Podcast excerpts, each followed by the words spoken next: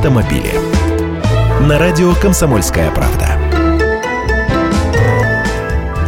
Здравствуйте, я Андрей Гречаник. Разрешенную скорость в городах снизят до 50 км в час. Правительство изучит предложение членов Совета Федерации снизить максимальную разрешенную скорость движения автомобилей в населенных пунктах с нынешних 60 до 50 км в час. МВД согласно, что эта мера может привести к снижению смертности на дорогах. Минтрансу и МВД совместно с правительствами Москвы, Санкт-Петербурга и Татарстана предложено проанализировать финансово-экономические последствия последствий от реализации этого предложения и представить всю информацию в правительство. То есть механизм заработал, процесс, как говорят, пошел. Авторы документа ссылаются на международный опыт и имеющуюся у них статистику.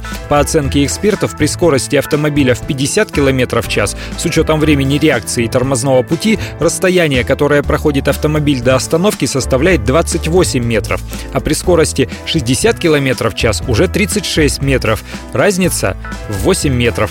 А в условиях города эти 8 метров могут стоить жизни пешеходу. В городах самым распространенным видом ДТП является наезд транспортного средства на пешехода – 38% от общего количества аварий.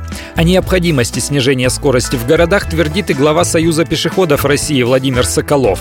Недавняя статистика аварийности за полгода показала, что в России выросло количество аварий с участием пешеходов на зебрах. Следовательно, МВД будет соответствующим образом реагировать на эти данные. Видите, сколько всего? Так что у этой инициативы есть большие перспективы и разрешенную скорость в населенных пунктах все же снизят. Автомобили.